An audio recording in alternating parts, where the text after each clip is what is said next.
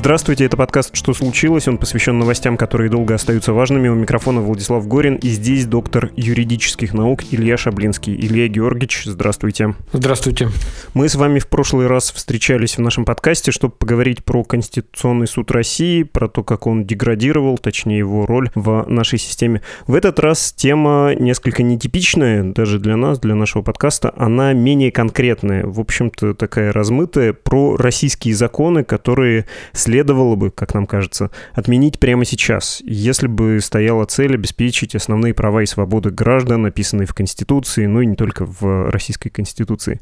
Я рискну потратить немного вашего и слушателей времени, чтобы эту размытость как-то очертить. Почему мы про это говорим? 16 марта были приняты поправки к закону об образовании, которые существенно ограничивают просветительскую деятельность, почти что ее криминализуют. Вообще, таких законов за последние годы в прошлом году, в частности, было принято довольно много. Любой, кто читает новости, может там на вскидку вспомнить и про избирательное законодательство, как оно изменилось и профанировалось, про законы об НКО, про законодательство о митингах. Да, конечно, не забудем про поправки в основной закон. Рискну сказать, что у многих людей в нашем обществе, в нашей стране есть ощущение, что это все куда-то не туда, не в ту сторону мы идем. Более того, что весь этот массив норм потом надо будет отменять.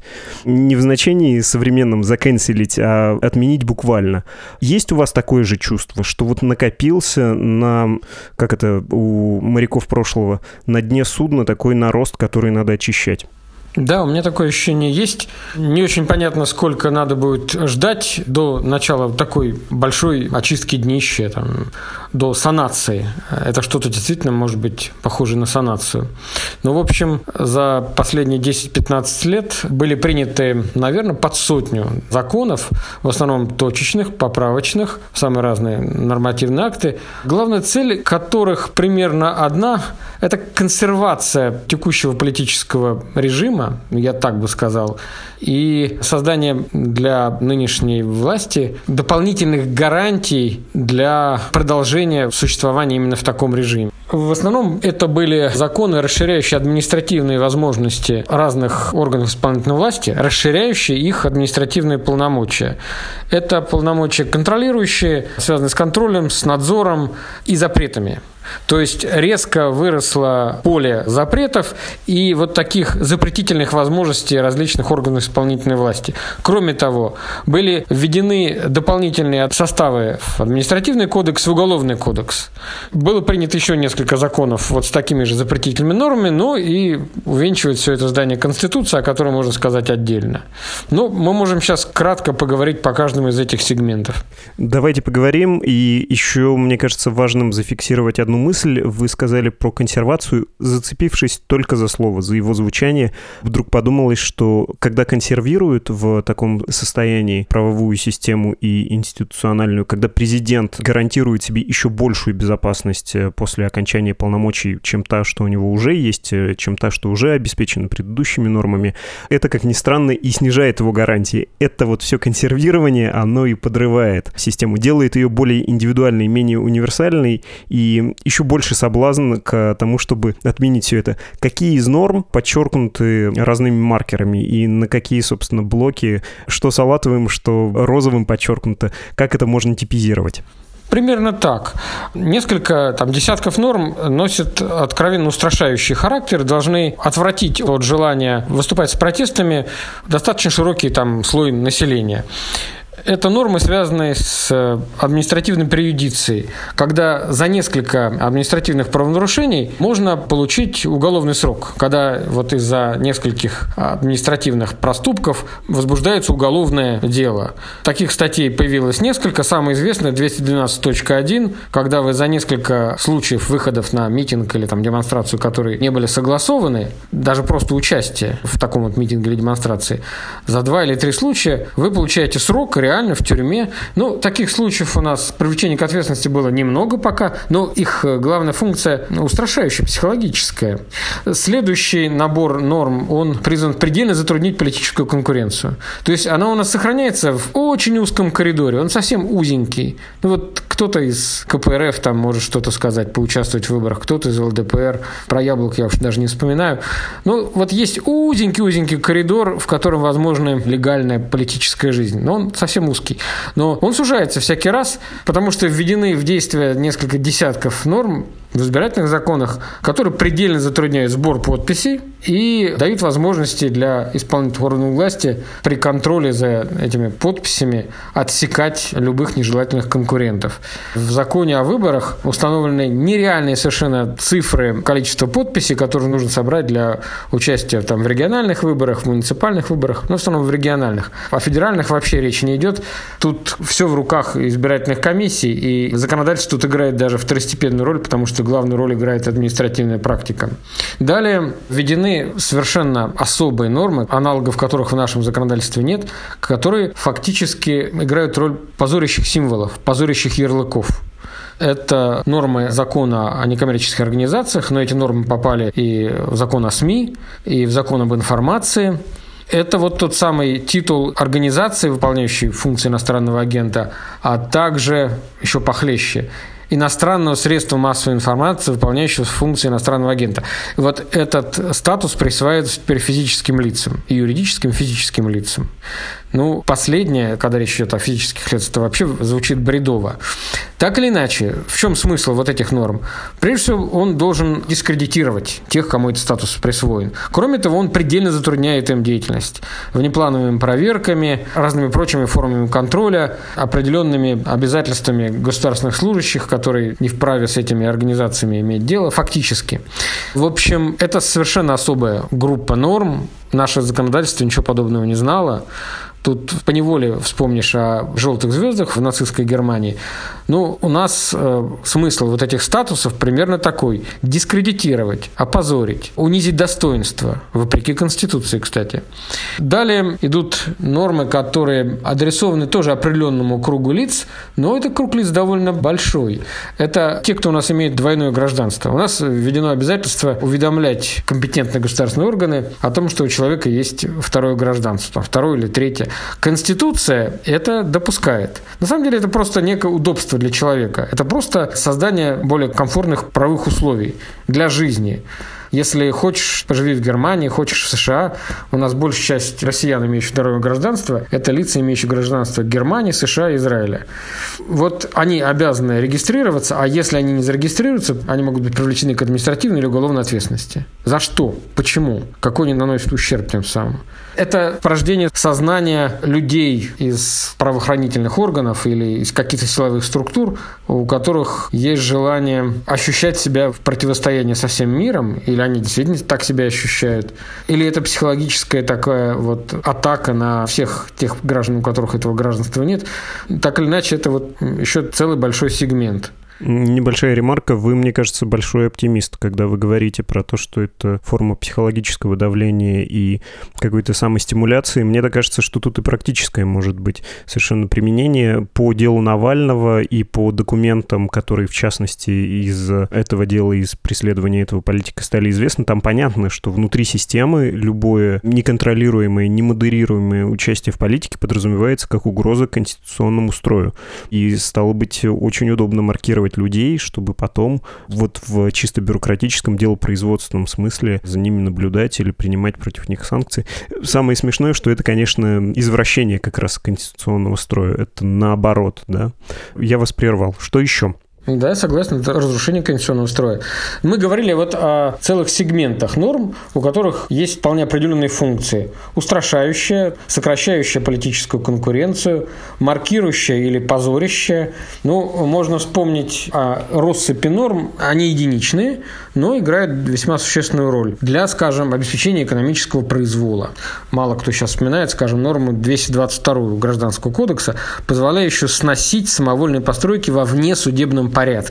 Ну, помните, у нас была такая ночь длинных ковшей, когда наш мэр за одну ночь лишил собственности несколько тысяч малых средних предпринимателей. В Москве Помним, у нас на годовщину был подкаст про это. А правильно я понимаю, что вот этот пакет норм, связанных с более легким доступом к собственности чужой и к пренебрежению этим правом, связан еще с Сочинской Олимпиадой. Тогда много приняли, и тогда опробовали вот эту практику причинения добра, несмотря на право собственности, несмотря на желание людей, которым добро причиняется.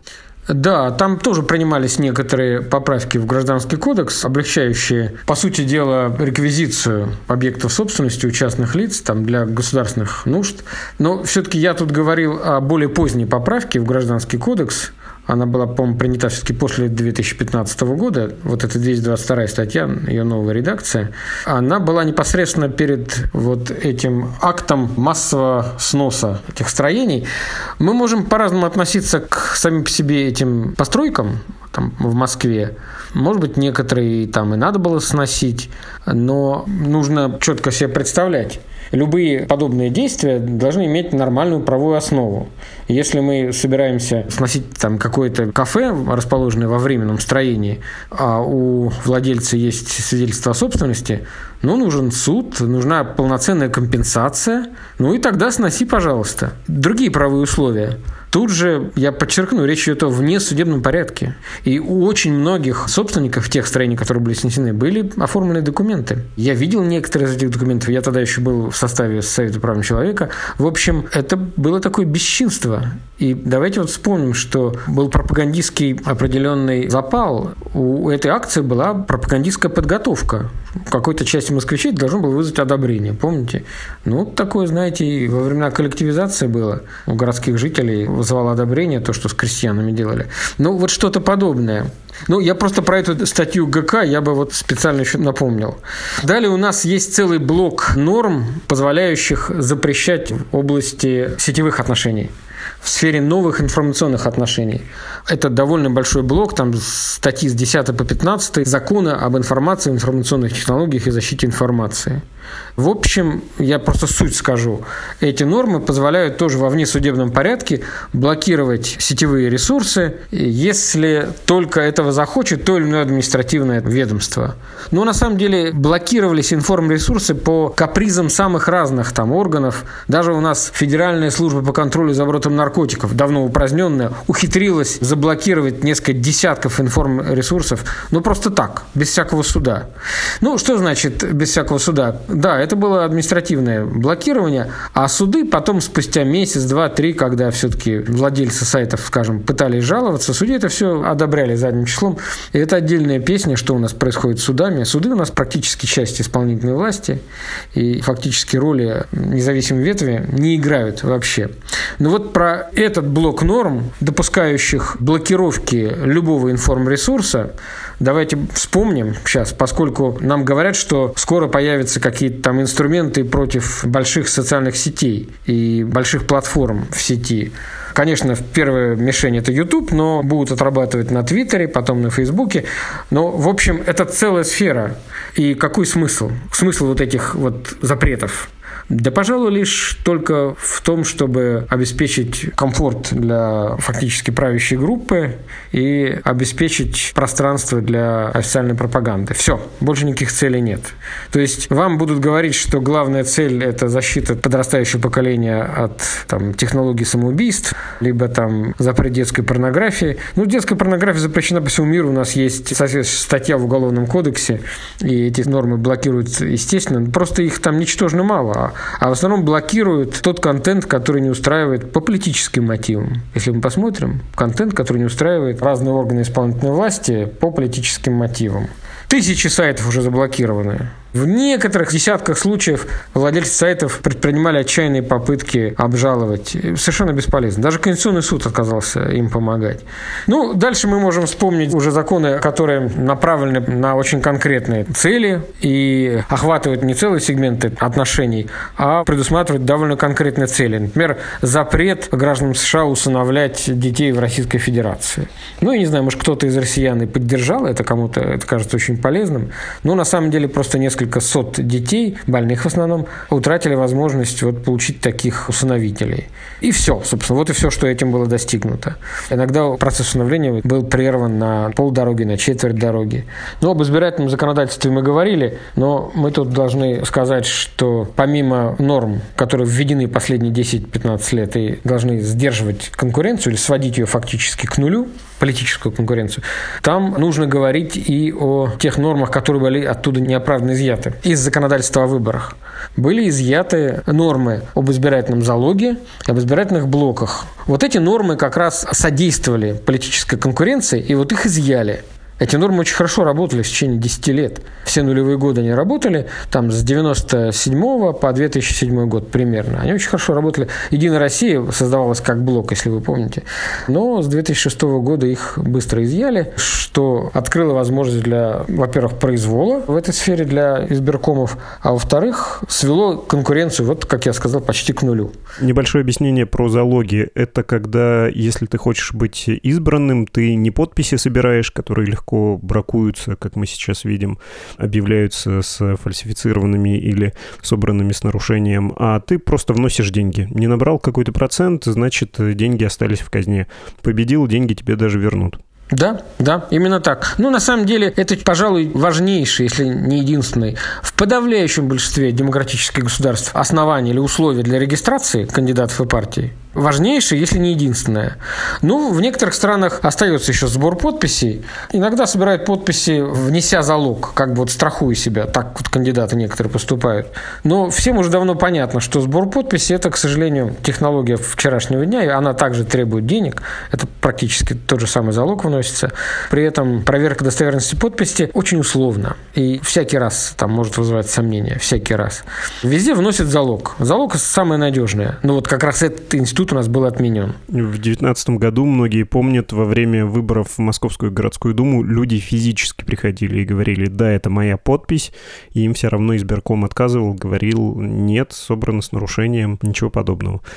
Понятно. Что еще из больших блоков мы должны упомянуть, чтобы пойти дальше и, по сути, это обсудить, потому что, кажется, из этого можно сделать пару интересных выводов. Я, может быть, что-то там подзабыл, что-то упустил, но самые крупные блоки мы все-таки назвали. Это административная преюдиция и технология производства уголовного наказания из административных проступков. Это устрашение с помощью дополнительных э, статей в Уголовном кодексе, в 282 статье, в 280 статье, когда вас могут обвинить в экстремизме за там 2-3 слова, за 2-3 неловкие фразы, обвинить в экстремизме, посадить в тюрьму, взыскать огромный штраф. Ну, это я все в один блок объединяю. Это Уголовный кодекс и административный административный кодекс, кодекс об административных правонарушениях. Далее позорящие нормы в законе об НКО, в законе о СМИ, вот эти все иностранные агенты. Но это большие довольно блоки. Далее блок в избирательном законодательстве, который сводит к нулю конкуренцию.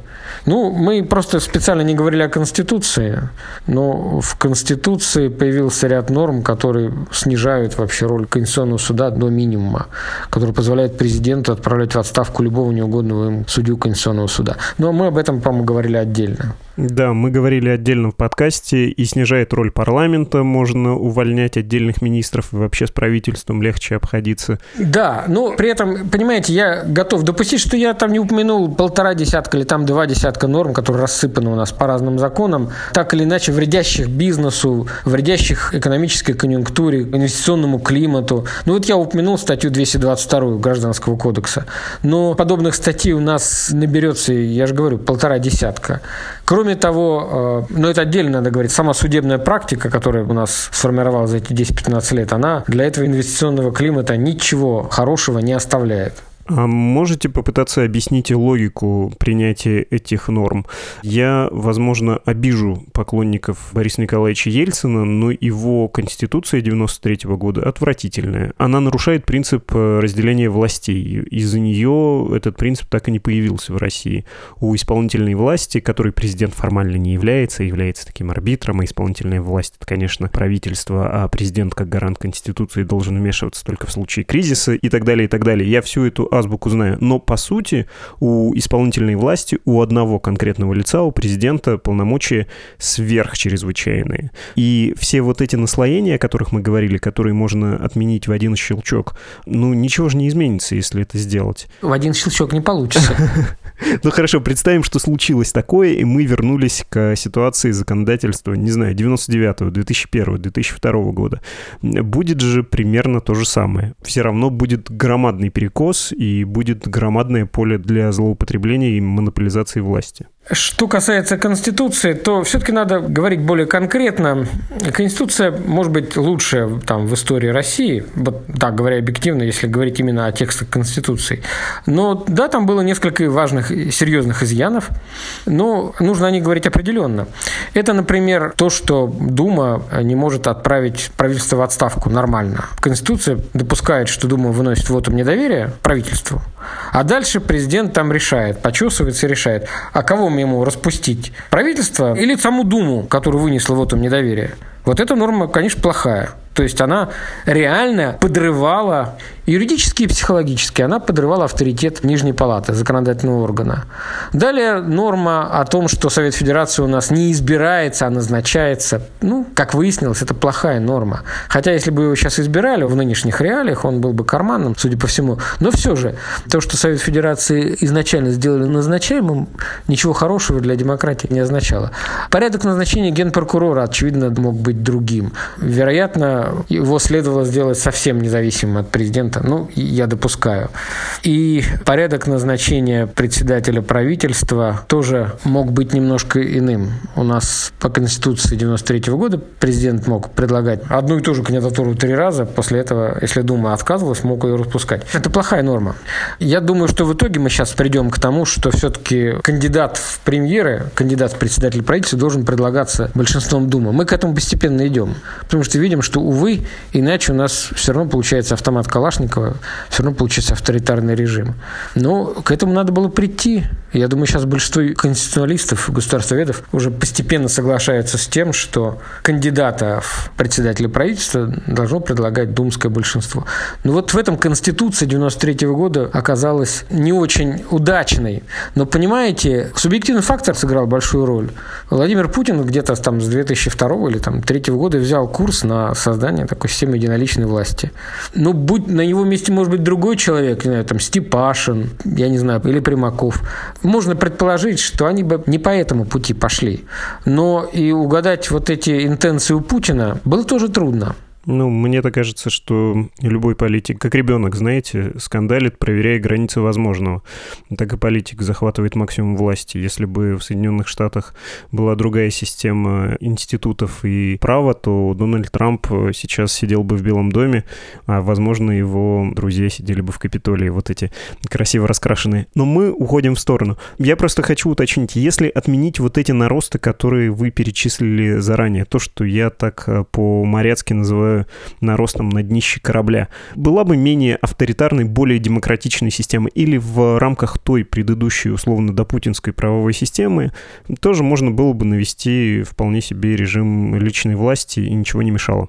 Для того, чтобы снизить вероятность восстановления авторитарной власти или там воспроизведения, скажем, воспроизведения после Путина, увы, надо править Конституцию, надо давать больше прав парламенту. Вот в назначении правительства, в назначении председателя там, правительства. Это было бы главным, на самом деле.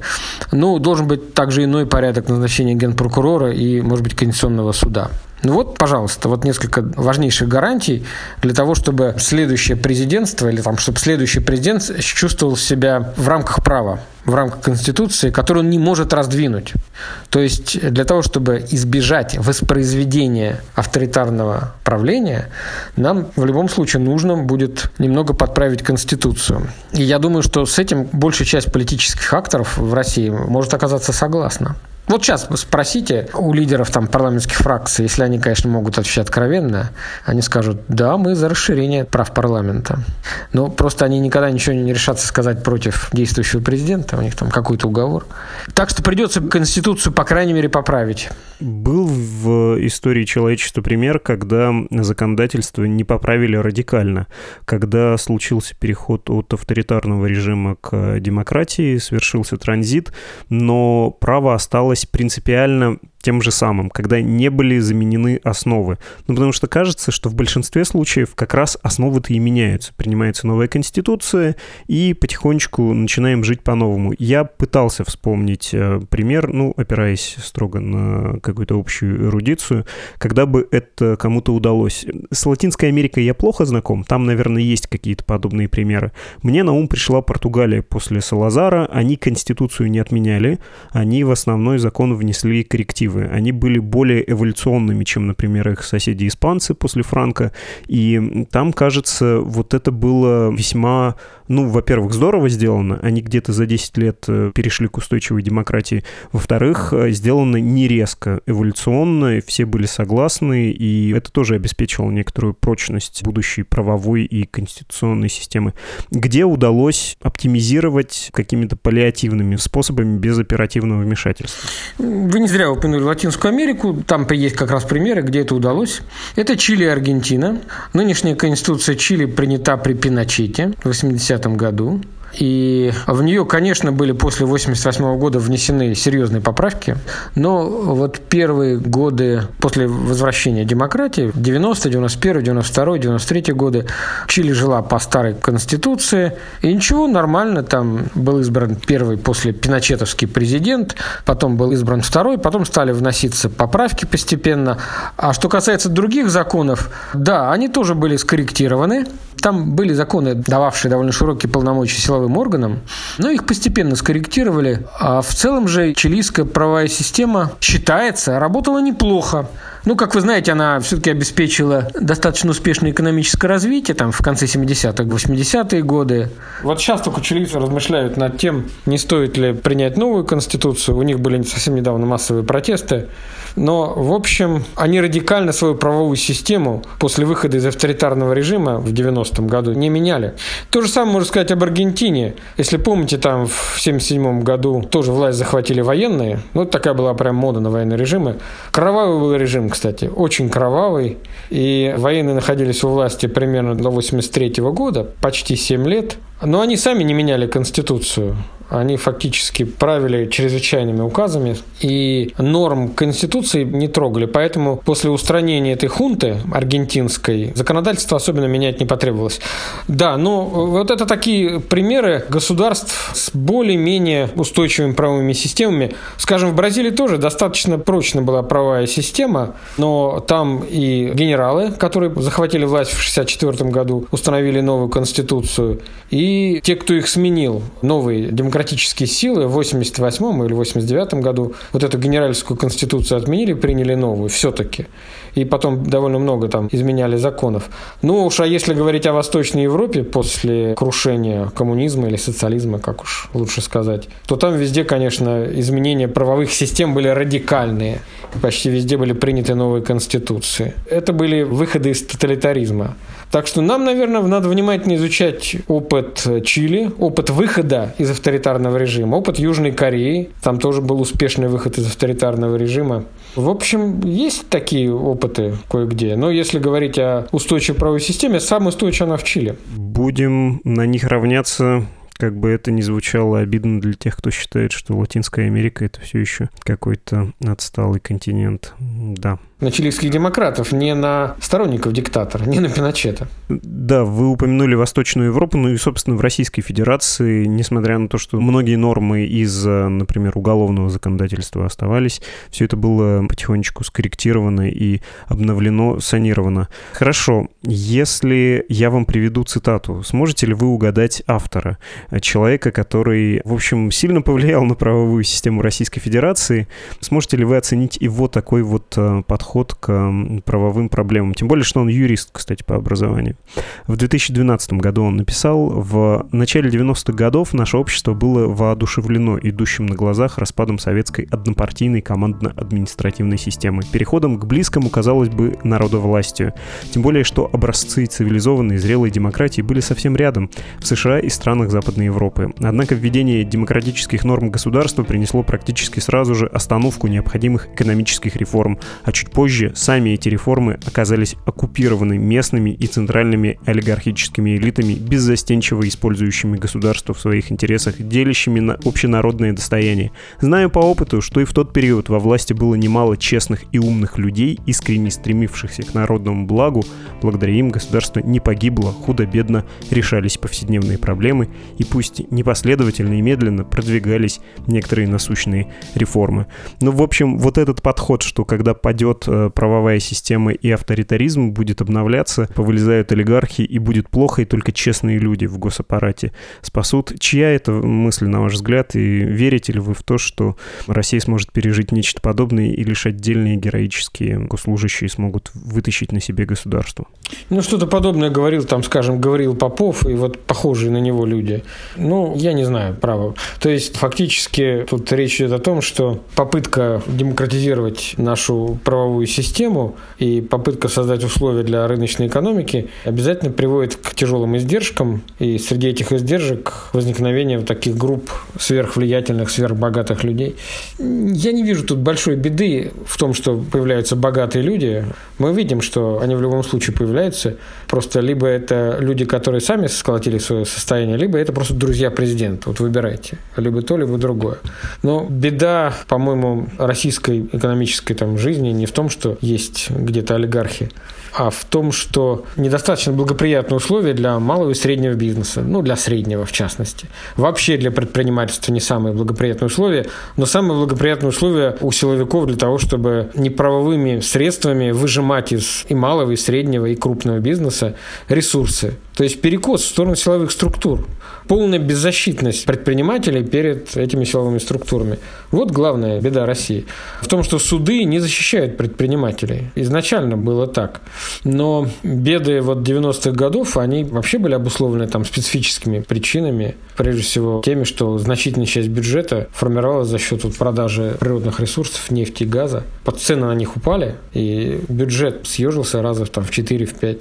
Вот это была главная проблема. Огромная масса населения, там, не знаю, включая там моих родителей, была занята на предприятиях, производствах, которые прибыли не приносили и которые датировались за счет средств, полученных благодаря продаже природных ресурсов. Вот в чем беда. Огромная масса предприятий была неприбыльной. И вот что было делать, когда на них не хватило денег. Но это совершенно другая тема. Абсолютно. Автор этой длинной цитаты, которую я приводил, и где, конечно, золотые слова про введение демократических форм государства принесло практически сразу же остановку необходимых экономических реформ, а там еще есть формулировка про произвол самоназначенных элит. Ну, то есть, если тебя выбрали, а ты не Господом Богом, или я не знаю, кем назначен... Может, это Собчак? А, нет, это Владимир Путин в 2012 году перед очередными выборами написал в газете «Коммерсант», можно найти большой его материал.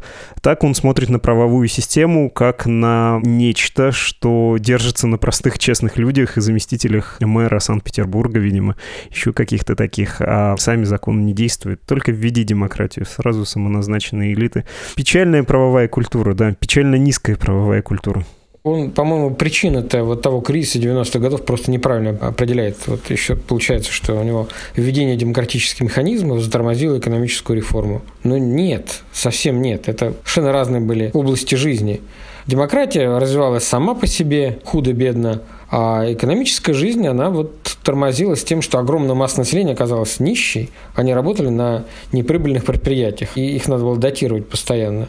То есть это была, конечно, тяжелая, шоковая экономическая терапия, она меня тоже коснулась. У моих бабушки и дедушки накопления обесценились. Но суть в том, что они обесценились за 3-4-5 лет до, собственно, реформы. На эти тысячи, там их накопленные там 8 тысяч, я ничего не мог купить. Я, помню, пытался телевизор купить в 89-м, 87-м годах еще цветной телевизор было купить проблема. Они то появлялись, то исчезали. Автомобили нельзя было купить. Дом нельзя было купить. Домик в сельской местности. Скрытая инфляция, на самом деле, потребительский рынок фактически свела к какому-то ничтожному минимуму скрытая инфляция. Демократия никак особенно не повлияла на ведущие экономические реформы. На них повлияло то, что наша экономика была очень зависима от э, продажи энергоресурсов. Ну, она и сейчас зависима, собственно, но меньше. Но все же меньше, и сейчас возникли самостоятельные области экономики, которые как-то сами себя обеспечивают. Это сельское хозяйство прежде всего. Прежде всего. Потом транспорт, потом строительство, ну и так далее. То есть экономика потихоньку перестроилась. Но это действительно другая тема. Другая тема. Мы поняли основное. Не обязательно менять систему радикально. Можно, как в Чили, подправить, даже если Конституция 93 -го года вам не нравится, можно попробовать внести в нее даже поправки, не говоря уж о нормах, запретительных нормах последних лет. Ну, а с экономикой как-нибудь отдельно надо разбираться. Ну, есть один нюанс. В Чили тогда сейчас суды были относительно независимыми. Суды обслуживали предпринимателей. И вообще тогдашняя политическая система Чили, как и Аргентины, как и Южной Кореи, авторитарные системы, они ставили своей целью поддержку предпринимателей, в первую очередь среднего предпринимательства. То есть вот есть разница с нашей ситуацией, понимаете? Есть разница. Суды оставались независимыми от исполнительной власти, и главной целью этих режимов была все-таки поддержка ну, среднего бизнеса, условно говоря. Вот разница. А, печально, что приходится заканчивать тем, что мы нашли, что пиночетовский режим был в чем-то даже лучше. Это, по-моему, какой-то крайне неприятный итог. Но все равно, зато честный. С нами был доктор юридических наук Илья Шаблинский. Спасибо большое, Илья Георгиевич. Пожалуйста.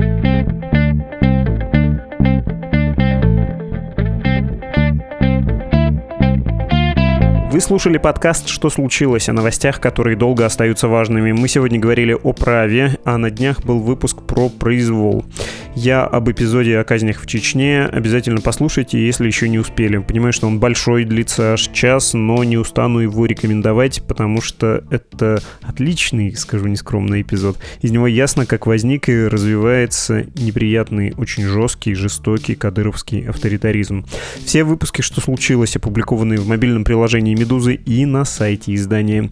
Ролики доступны также на специальных сервисах, таких как Apple Podcasts, Google Podcasts, CastBox, Spotify, YouTube и Яндекс Музыка. Ну еще, не забывайте писать нам письма. Email подкаст собакамедуза.io, Telegram Медуза loves you. До свидания.